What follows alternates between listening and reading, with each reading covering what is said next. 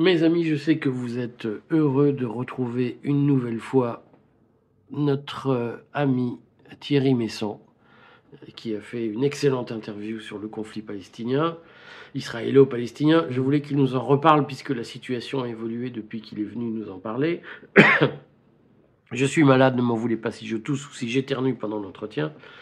Euh, et entre-temps, depuis qu'il est venu nous parler, euh, des événements importants se sont produits. D'abord, le début de l'opération terrestre à Gaza, mmh. euh, avec le soutien des services américains, ou de, la politique, de la diplomatie américaine.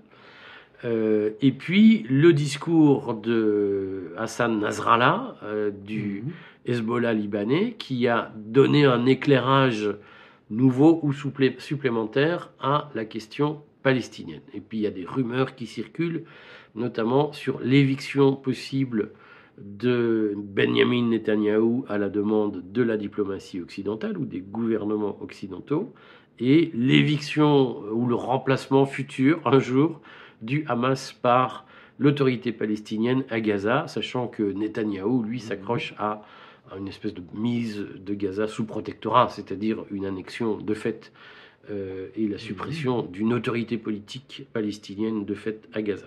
Donc je voulais interroger Thierry Messon sur ce sujet, mais je, voulais quand même le faire réagir de façon émotionnelle, parce que vous avez été nombreux à dire Ah, mais il est ému et quel homme extraordinaire. et vous savez, Thierry, que l'émotion de nos jours est devenue un argument politique essentiel. Euh, l'AFP vient de faire une dépêche sur euh, les travailleurs gazaouites qui, étaient, euh, qui travaillaient en Israël, mhm. qui ont été torturés, certains emprisonnés pendant plusieurs jours, euh, renvoyés à Gaza dans, dans, des conditions pitoyables. Ça vous inspire quoi? Puisque je viens de faire un tweet sur le sujet, je vois qu'il y a quand même des, une espèce de folie pro-israélienne qui, qui, qui a dépassé les bornes de toute forme d'humanité. Ça vous inspire quoi? Alors, moi, je suis très choqué de constater que ici en France, les gens réagissent de manière tribale. Alors, si on est juif, on doit être pour Israël.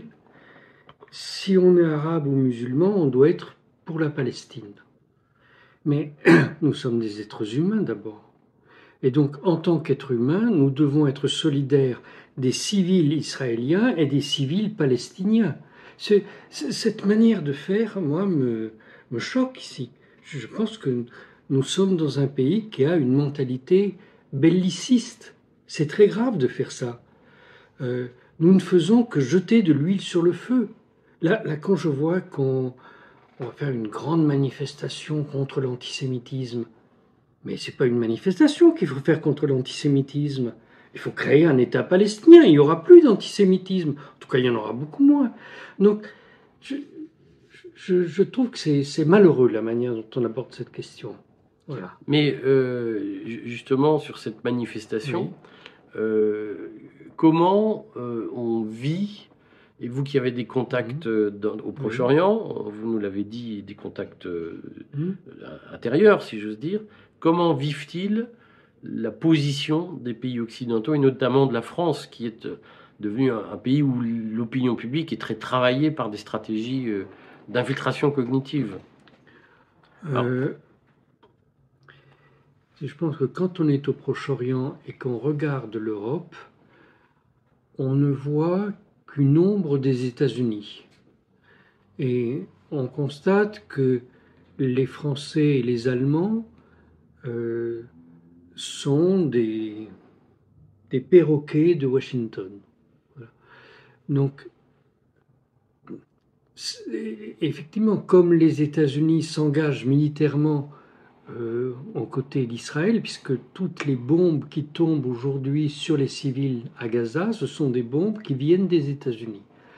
Donc quand on voit ça, euh, on sait qu'on n'a plus rien à faire avec ces gens-là. Voilà. Si, vous voulez, euh, dans les années précédentes, la France avait une politique équilibrée sur la question palestinienne. C'est-à-dire qu'elle défendait la création d'un État juif, mais aussi d'un État hébreu, hein, et en même temps la création d'un État arabe.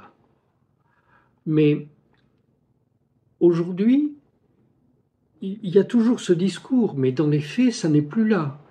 On, voit que le, la, diplomatie française a choisi son camp, qu'elle ne, elle ne cherche pas la paix, elle cherche à favoriser certains contre d'autres, ou plutôt au détriment de d'autres, parce que je ne pense pas que les, diplomates français ou les militaires français soient contre les Arabes, mais, mais voilà, ça passe par pertes et profits. Surtout, dans le monde arabe, les, dirigeants politiques ont déjà compris que ce qui se joue à Gaza, ce n'est pas l'avenir des Palestiniens. Vous savez, les, États-Unis, au début, ont, euh, Joe Biden est venu, il a participé au conseil de guerre des, Israéliens. Il leur a dit, euh, s'il vous plaît, maîtrisez-vous, ne, ne faites pas un bain de sang. Mais euh, le, le Likoud a insisté. Je dis pas Israël, je dis le Likoud a insisté. Il faut bien préciser pour ceux qui débarquent dans le sujet, le Likoud, c'est le parti de la droite traditionnelle qui avait. Non, non, c'est le parti héritier du terrorisme juif. Voilà. Hein Il y a deux versions du même fait. C'est un parti qui a été fondé par Menem Begin en 1946 ou 47, qui est sorti de l'Irgun, qui était un mouvement qui assumait le terrorisme dans la lignée de Jabotinsky. Et c'est un parti qui, encore aujourd'hui, défend le grand Israël, c'est-à-dire une solution à un État sans État palestinien. Et avec des frontières qui devraient s'étendre et aller beaucoup plus loin encore, puisque le, le, vous savez, le drapeau israélien, il est, il est copié sur le, le châle de prière avec deux bandes bleues qui symbolisent le Nil et l'Euphrate. C'est l'ensemble de la zone revendiquée par ces gens-là. Donc évidemment, il n'en est pas question. Euh, concrètement, donc, qu'est-ce qu'il faut, puisque la situation évolue? Est-ce que vous, vous avez des informations à chaud euh, ou intérieures, mhm. des, confidentiels, comme on dit, sur la situation au sud-Liban, qui est beaucoup bombardée, mhm. et sur la situation à Gaza, évidemment, qu'on voit au fond de façon très parcellaire à la télévision Alors moi, je ne sais rien de ce qui se passe à Gaza, parce que la communication là-bas est quasiment impossible. Euh, j'ai une idée de ce qui se passe au Liban, mais euh, d'abord ce qui se passe à Gaza. Tous les jours, nous voyons 400 enfants qui sont tués ou blessés, tous les jours. Je, pense que euh, n'importe quel être humain doit réagir à ça. C'est pas une question d'être pour ou contre machin, c'est c'est intolérable, humainement intolérable et qu'on ne nous dise pas que ça, c'est défendre Israël. Hein. Ça n'a vraiment aucun rapport avec défendre Israël. Sauf que les Israéliens disent, au fond, le droit de vengeance, le non, il a pas de droit de vengeance, non, ça est une façon de se faire respecter face euh, à ces Arabes qui ne respectent rien. Bon. Les criminels ont toujours de bonnes raisons. Voilà. Mais ça, c'est un crime. Bon. Euh, ce que je voulais dire tout à l'heure, c'est que le, les, dirigeants arabes ont conscience que euh, les, États-Unis ont changé d'avis. Au début, ils voulaient calmer le jeu. Calmer le jeu. Et aujourd'hui. Ce que, fait, ce que dit Biden de temps à autre. Oui, mais... Officiellement, même si Blinken n'est pas aligné sur ses positions. Alors, donc déjà Blinken a, une manière de s'exprimer un peu différente, et puis ils ont des actes, ils envoient euh, deux, groupes navals, ils envoient un, sous-marin euh, avec 154 euh, missiles Tomahawk, ils envoient des quantités d'armes invraisemblables. Bon, c'est ça qu'ils font. Hein. Ce qu'ils racontent, c'est secondaire. Donc il faut savoir qu'il n'y avait plus d'armes en Israël, puisque le, traditionnellement, il y a trois arsenaux des États-Unis installés en Israël euh, et qui sont en permanence disponibles pour les Israéliens. Mais ces arsenaux ont été vidés il y a trois mois à peu près, et toutes les armes ont été envoyées en Ukraine, pour, rien du tout, hein, puisque en Ukraine, c'est l'échec le, complet des, Occidentaux. Donc maintenant, ils ramènent des, grandes quantités euh, de bombes pour ces arsenaux qui sont immédiatement à la disposition euh, de, l'aviation israélienne. Et ils amènent aussi des, des obus pour les chars israéliens. Euh, donc, pourquoi ce revirement d'attitude? Précisément parce que les, États-Unis ont réalisé que si Israël perdait euh, la face à Gaza, c'en était fini de la domination occidentale. Les, États-Unis ont perdu en Syrie. On ne vous l'a peut-être pas dit ici, mais ça a été une, un désastre pour eux. Le, en, Ukraine, ils sont en train de perdre. Il, n'y a plus d'armée ukrainienne, c'est terminé, tout le monde est mort. Maintenant, il va falloir changer Zelensky. Dans les prochaines semaines, on va se débarrasser de ce personnage. Et si en plus on perd en Israël, alors à qui fera-t-on peur? À plus personne. À plus personne. Et si on, si, le monde n'a plus peur de l'armée des États-Unis, pourquoi commercerait-il encore en, dollars? Ça, ne marche que parce qu'on a peur, ça. Mais donc tout d'un coup, tout ce système est menacé d'effritement. Donc, quel que soit le prix, ils ont décidé de soutenir Israël.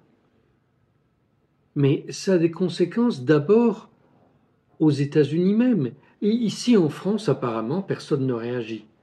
Hein, le monde est en train de brûler, mais c'est pas grave. Euh, aux États-Unis, il y a des manifestations où il y a côte à côte des Arabes et des Juifs. Côte à côte. Pas les uns contre les autres. Et ensemble, ils disent non à cette politique. Ensemble, ils veulent défendre la population de Gaza. Moi, je ne comprends pas qu'ici, en France, les, les, les Juifs ne viennent pas manifester pour Gaza. Pourquoi sont-ils aveugles? Ça n'a rien à voir avec le fait d'être juif. C'est le, le, fait que tout d'un coup, on est ici en France, on a perdu la capacité de penser par soi-même. Donc c'est ça que à l'étranger on voit de, la France, de l'Allemagne, de bon les Britanniques, on sait bien que ça a toujours été comme ça, mais mais en, Grande-Bretagne, il y a eu une manifestation gigantesque, il y a eu un demi-million de gens dans la rue. Mais il y a des pressions pour qu'il n'y en ait pas une deuxième. Et aujourd'hui, c'est le chef de la police londonienne qui protège la manifestation pro-palestinienne, ce qui fait euh, rêver sans doute pas mal de mouvements en France. ouais. Il y a des pays qui ont euh, une tradition semi-démocratique, comme au Royaume-Uni, où il y a une vraie démocratie, mais il y a en même temps un système monarchique complètement opaque. Et puis ici, on a une tradition républicaine, mais manifestement, nous ne sommes plus républicains. Hein, si on était vraiment républicains, on manifesterait ensemble pour les droits de l'homme en Israël et en Palestine. D'ailleurs, c'était le projet initial des Nations Unies. Je vous rappelle, c'est le premier échec des États-Unis, des, Nations Unies. Hein, le, le Ben Gurion a proclamé seul l'État d'Israël, les Nations Unies s'étaient mis d'accord pour qu'il y ait deux États et qu'ils soient fédérés. C'est très important qu'ils soient fédérés. Plus personne ne parle de ça, mais qu'ils soient fédérés pour qu'il y ait un homme, une voix. Si on, si on fait deux États complètement distincts, il n'y aura pas un homme, une voix. On aura toujours le problème qui se pose aujourd'hui de d'inégalité entre les uns et les autres, d'inégalité politique au moins. Hein? Et donc, euh, Ben Gurion a proclamé tout seul l'indépendance d'Israël, Alors tout le monde a dit, bon, bah, c'est il va un peu fort parce qu'on n'a pas défini de frontières, mais bon, ok, euh, d'accord pour l'État d'Israël. Et il devait y avoir un État palestinien, mais voilà qu'il y a eu la Nakba, on s'est mis à massacrer tout le monde, à obliger les Palestiniens à fuir.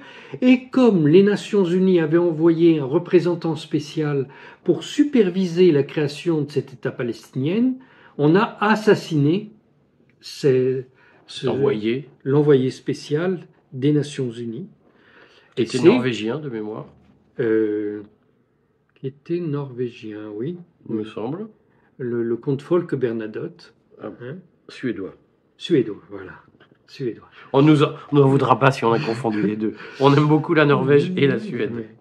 Donc le comte Folk Bernadotte, et pour la petite histoire, mon grand-père était dans la deuxième voiture derrière. Et, euh, et le, le, représentant français, le, général Serrotte, a été tué dans la, dans la première voiture derrière, euh, derrière euh, derrière le comte Bernadotte. Alors, parlez-nous quand même du discours de, Hassan Nasrallah, mmh. parce que euh, c'est un discours complexe, c'est un discours mmh. à la Macron. Euh, qui ah non, non, non, ça, je savais que j'allais le faire réagir en disant ça. C'est un discours plein de nuances, oui, très arabe. Hein. Oui, et donc c'est pas comme Macron. et, qu'est-ce qu'il faut retenir de ce discours? Est-ce que c'est un discours important? Parce qu'il était très attendu, il y a eu un, un, buzz, comme on dit sur mhm. Internet. Oui. Euh, vous remarquerez que ce qu'il a dit est conforme à ce que je vous avais dit. Nous sommes d'accord. Hein. En fait, du coup, ça l'a rendu suspect. Euh, euh, Hassan Nasrallah a d'abord voulu protéger son pays. C'est sa première fonction. Donc, il ne va pas s'engager tête baissée dans une guerre. En plus, le Hezbollah ayant eu des, ministres au gouvernement qui a euh, signé la résolution à la fin de la dernière guerre intentée par Israël contre le Liban en 2006, le Hezbollah s'interdit de franchir la rivière Litanie au sud du Liban et d'attaquer Israël. Si Israël l'attaque, évidemment, le Hezbollah ripostera. Donc ça, c'est un point qu'il avait besoin de repréciser. L'autre chose, c'est que euh, ce qui se passe euh, à Gaza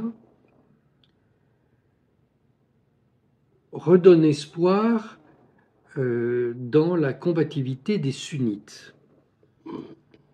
Jusqu'à présent, euh, les, les, forces qui résistent à l'impérialisme dans cette région, ce sont uniquement des chiites. Donc on dit c'est l'Iran qui fait ci. Non, c'est simplement des gens qui résistent, c'est pas l'Iran qui fait qu'ils résistent. L'Iran les armes. L'Iran les finance. D'accord, mais c'est, c'est leur cœur qui les fait résister. Et il n'y avait pas de force sunnite. Là, il y en a. Donc, Hassan Nasrallah a voulu saluer cette chose-là. Il y a maintenant euh, une force dans l'ensemble du monde arabe, à travers euh, toutes les forces de l'islam et au-delà. Et au-delà. Puisque, euh, je disais la dernière fois, à l'opération du, 7 octobre, le FPLP, qui n'est pas musulman, ce sont des marxistes, a participé. Et vous savez aujourd'hui des chrétiens qui participent à ce, combat. On a vu que les Druzes, par ailleurs, avaient annoncé leur ralliement. Alors, c'est plus compliqué. Les, Druzes, les Druzes, il y en a des deux côtés. Hein. Mais voilà, il y en a qui se sont engagés. Euh, donc, Hassan Nasrallah a voulu saluer ça et encourager ce mouvement. Bon, alors, il y a des gens qui disent, mais il n'en fait pas assez. Alors, bon, ça, c'est facile à dire quand on n'habite pas au Liban. Hein, qui sont les gens qui disent qu'il n'en fait pas assez? Eh bien, il se trouve quand même qu'il y a un des dirigeants du, du, Hamas qui l'a dit. Euh, il dit que le Hezbollah, euh, qu'il était déçu par l'attitude du Hezbollah. Mais avec le comportement du Hamas, je, vous rappelle que le Hezbollah et le Hamas se sont battus dans les dernières années en Syrie. Le Hezbollah était du côté de la République arabe syrienne, de, son président, Bachar al-Assad, alors que le Hamas était du côté de l'OTAN et des djihadistes. Donc, ça, laisse des traces quand même. Moi, je trouve que c'est assez exceptionnel que Hassan Nasrallah ait décidé d'effacer tout ça. Il l'avait décidé avant cette opération. Il l'a décidé il y a trois ou quatre mois déjà. Ce qui prouve d'ailleurs qu'il savait que cette opération aurait lieu, même si peut-être il n'en connaissait pas la, dimension, mais il savait que ça aurait lieu. Parce que c'est un peu l'ambiguïté. C'est tout le monde dit l'Iran n'est pas impliqué, le Hezbollah n'est pas impliqué, mais en même temps, comme vous l'aviez dit d'ailleurs dans, l'interview précédente, mhm. il savait. Oui, il savait. Oui mais ils ont, ils poursuivent des buts différents. D'abord, euh, l'opération du 7 octobre a été menée par l'ensemble de la résistance palestinienne. Mais le Hamas, qui est la, force la plus importante dans cette coalition, mais pas la seule encore une fois, le Hamas n'a pas pour but de libérer la Palestine. Le Hamas a pour but d'instaurer un califat mondial. Donc euh, euh, c'est un autre but. Le, Hezbollah est une organisation euh, commandée par des cheikhs.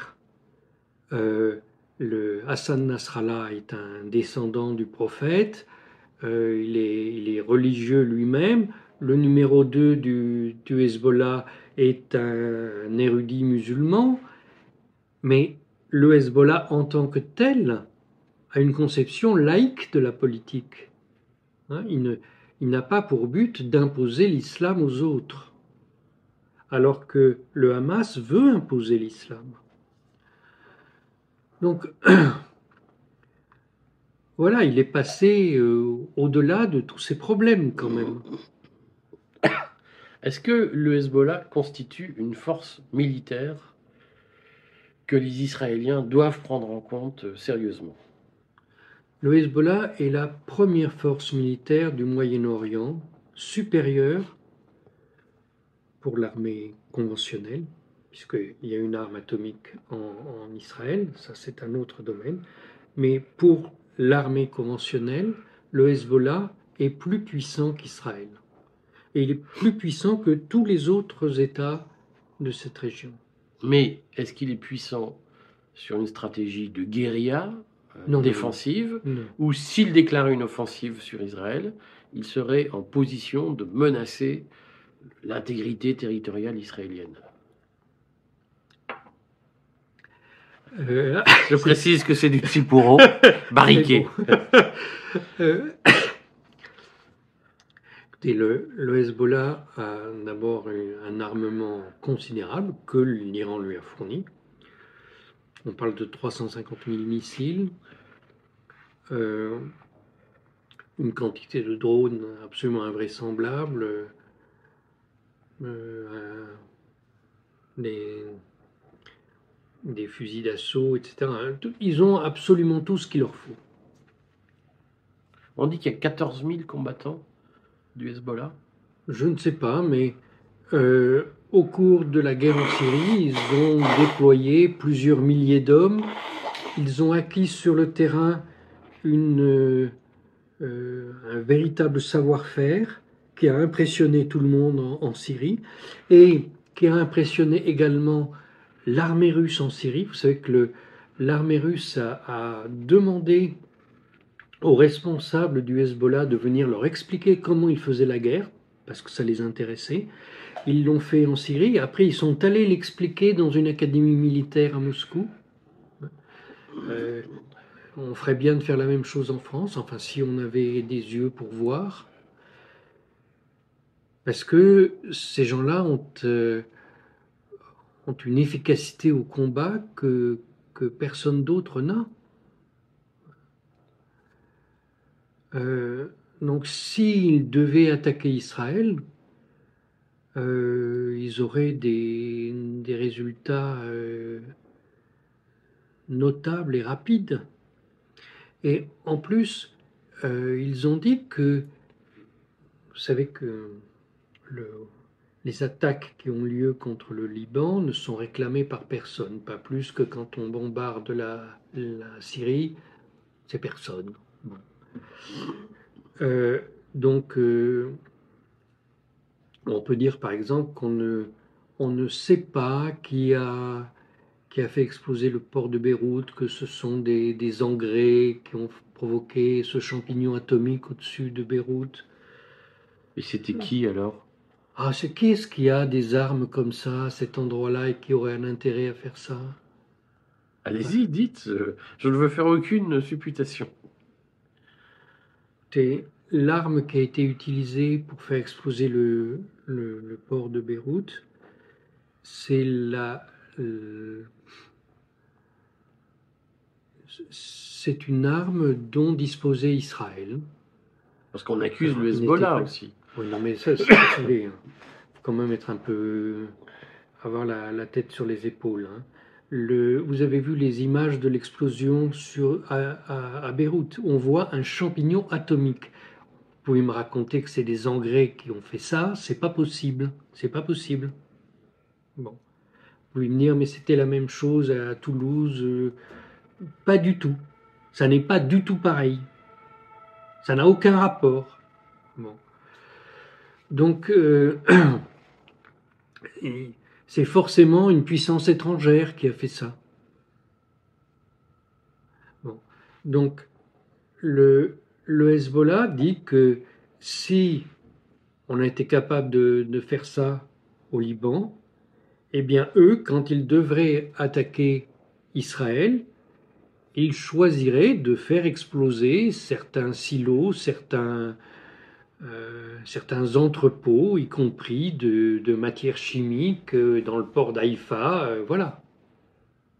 Donc ça, ça peut provoquer des, des catastrophes gigantesques.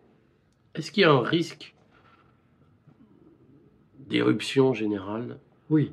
Au moins? Et comment, comment ce risque peut-il évoluer? Parce que moi, j'ai entendu Nasrallah temporiser quand même la situation, faire preuve d'ailleurs d'un certain sens des responsabilités, puisque, on le redit, Israël avait annoncé des frappes terribles si euh, Nasrallah avait annoncé une entrée en guerre du Hezbollah, mhm. donc, euh, y compris sur l'Iran. Euh, est-ce qu'il y a un risque que ce statu quo qu'on voit dégénère et à quel, quel horizon de temps, quel, selon quel calendrier il pourrait dégénérer? D'abord, en politique, les gens qui donnent des calendriers, ils doivent avoir une boule de cristal. Non, ça rassure les gens qui écoutent. ça n'engage à rien d'autre, mais ça rassure.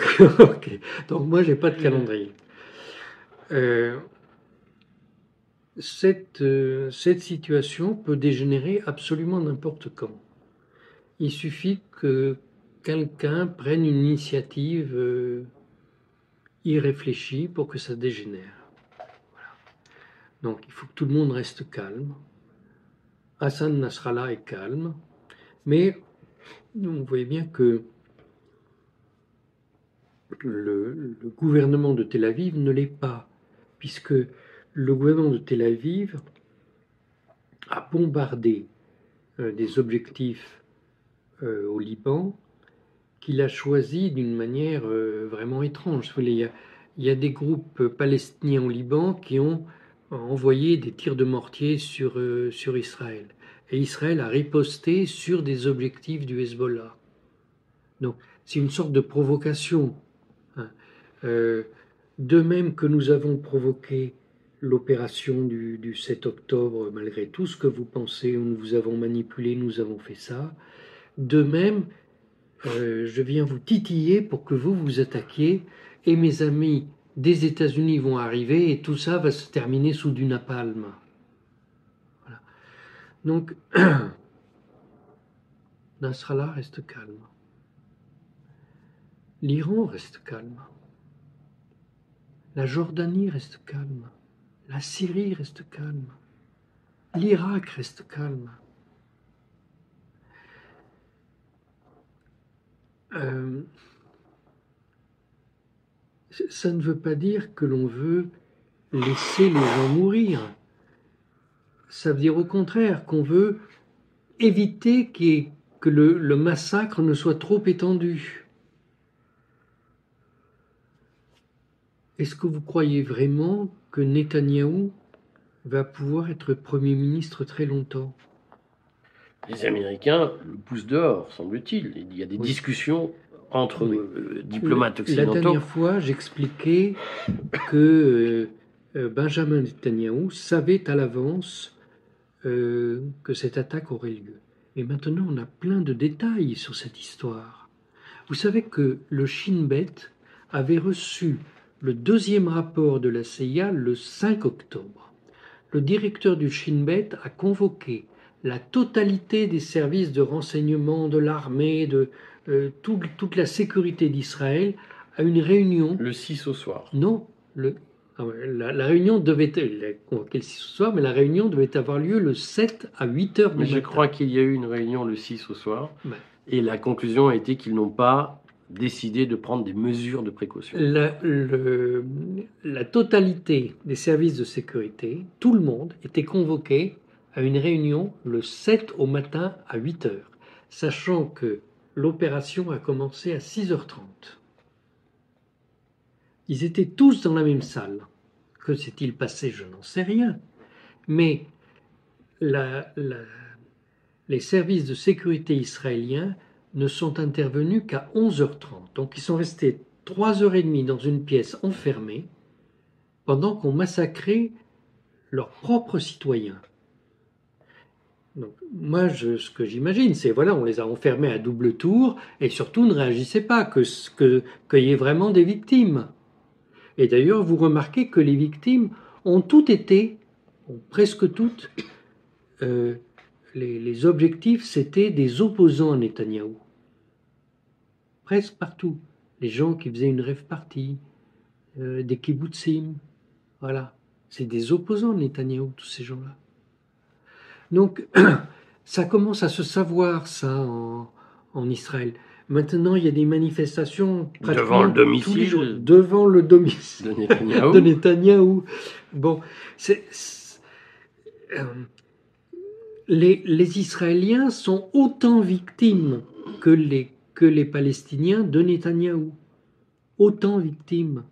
Mais oui, mais c'est un discours vous voyez bien qu'en en Occident, en Europe, on va dire ça comme ça, le, il y a à la fois une influence néoconservatrice et une influence pro-Trump euh, qui structure beaucoup le discours sur Israël. Et pro, les, Trumpistes sont encore plus pro, pro, euh, pro Likoud, on va dire ça comme ça, que les néoconservateurs. Non. Ah, alors expliquez-nous, parce que Trump a quand même unilatéralement décidé que l'ambassade des États-Unis était à Jérusalem, ce qui était une violation du droit international. Non, non, non. Alors allez-y, expliquez-nous.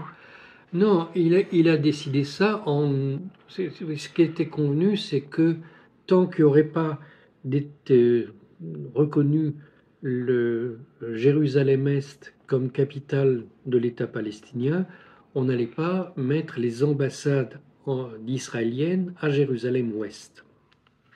Mais ça, c'est une, c'est un, un accord tacite, ça n'a jamais été écrit cette chose-là. Lui, il a dit, on a prévu qu'il euh, y aurait deux, deux États et, qu'ils auraient tous les deux leur, leur, capitale à Jérusalem. Moi, j'installe mon ambassade là-bas. Alors, c'est pas du tout euh, diplomatique de faire ça, mais il avait conçu, alors ça vaut ce que ça vaut, mais il avait conçu un plan pour résoudre cette question. Et il avait conçu euh, à la manière du, président euh, Andrew Jackson aux, États-Unis. Vous savez qu'il est jacksonien, il n'est pas républicain ni démocrate. Les jacksoniens, ça a disparu complètement aux États-Unis pendant un siècle et lui a fait ressurgir cette, euh, cette conception des choses. Donc en tant que jacksonien, il voulait substituer le business à la politique. C'est une vision très américaine, états-unienne. Hein. Bon. Et c'est une vision très limitée des choses. Mais c'est pour ça qu'il a fait les accords d'Abraham. Et d'une certaine manière, ça aurait pu réussir. Euh, pour, la petite histoire, euh, Andrew Jackson a, a, voulu résoudre comme ça le problème du massacre des Indiens dans son pays. Bon, on les massacrait tous. Il y avait, c'était pire que, que, ce qui se passe aujourd'hui à Gaza. Lui, il a proposé de euh, laisser des, des, réserves pour les Indiens. Il a négocié le fait d'envoyer une tribu euh, euh, dans une réserve plutôt que de tuer tout le monde. Et aujourd'hui, alors quand il a fait ça, ça a été un, drame parce que c'est il a forcé les gens, c'est l'histoire de la vallée des larmes, ils ont dû partir en, plein hiver sans rien, beaucoup de gens sont morts pendant cet exode. Mais aujourd'hui, c'est la seule tribu qui vit bien aux États-Unis. Hein? Donc c'était une mauvaise solution, mais elle n'a pas totalement échoué. Et, c'était quand même une solution, parce qu'il n'y en, avait, il y en avait pas d'autres. Tous les, tous les autres politiciens aux États-Unis ne rêvaient que de massacrer, massacrer, massacrer. Ça s'est construit sur un génocide, les États-Unis. Donc voilà, lui, il a essayé de faire ça.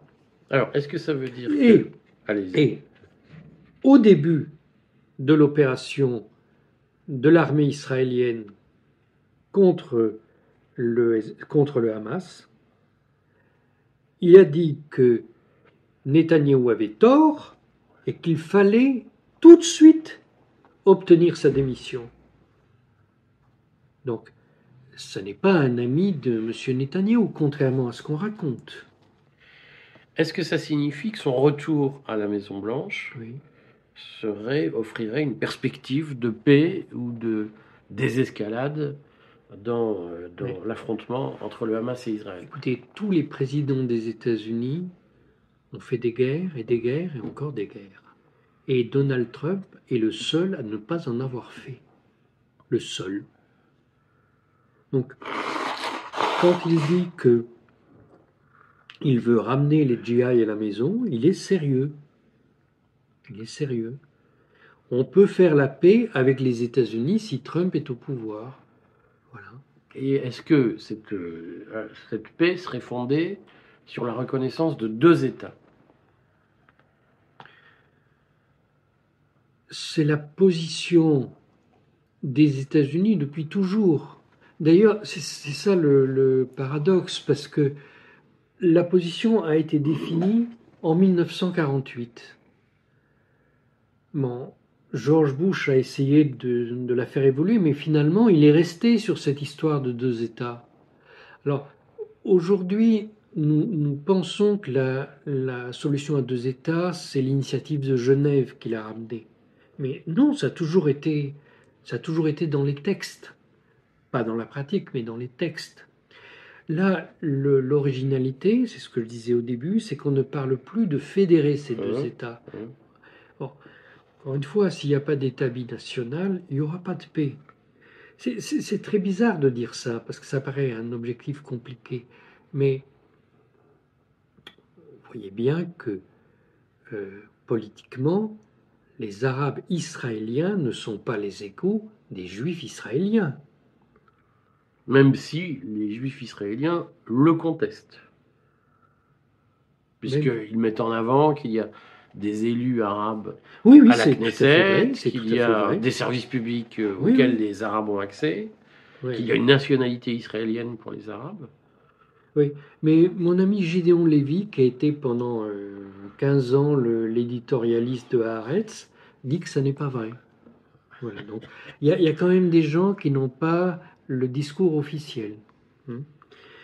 Euh, et je sais plus ce que j'étais en train de dire. Qu'il y aura, il faut un État binational oui. pour euh, garantir la paix. Aujourd'hui, il y a une différence de niveau de vie entre les, les Palestiniens et les Juifs dans la Palestine géographique qui est invraisemblable. Je crois que c'est 53 000 euros de, de revenus annuels pour les. euh, non, 53 000 dollars pour les, les juifs et 1500 dollars pour les, pour les arabes. Si vous c'est- Nulle part on peut accepter ça. Et Et donc, est-ce que, pour en revenir à la question, Oui. nous en resterons là pour cette fois, puisque j'espère que vous nous reviendrez, est-ce que le retour de Trump constituerait une opportunité pour les Palestiniens au sens large? Moi, je suis convaincu que oui, mais eux sont convaincus du contraire. Mais de manière, eux, ils pensent que Eux, les Palestiniens. oui, mais ils sont, con- sont convaincus que euh, ils peuvent rien attendre des États-Unis. Bon, mais c'est pas vrai. Yasser Arafat avait des bonnes relations avec les États-Unis, que je sache. Donc, ça dépend des époques, tout ça. Bon, on va suivre l'évolution Oui. de l'opération et on espère se reparler bientôt pour que Mhm. euh, les gens comprennent mieux ce qui se passe là-bas. Il y a énormément d'émotions autour de, de ce dossier. Il y a une propagande terrible Oui, mais il- qui ne faut- laisse personne euh, Ouais. en repos. Mais il faut bien comprendre. Euh, il y a un mois, on faisait pleurer avec le, le champ de bataille en Ukraine.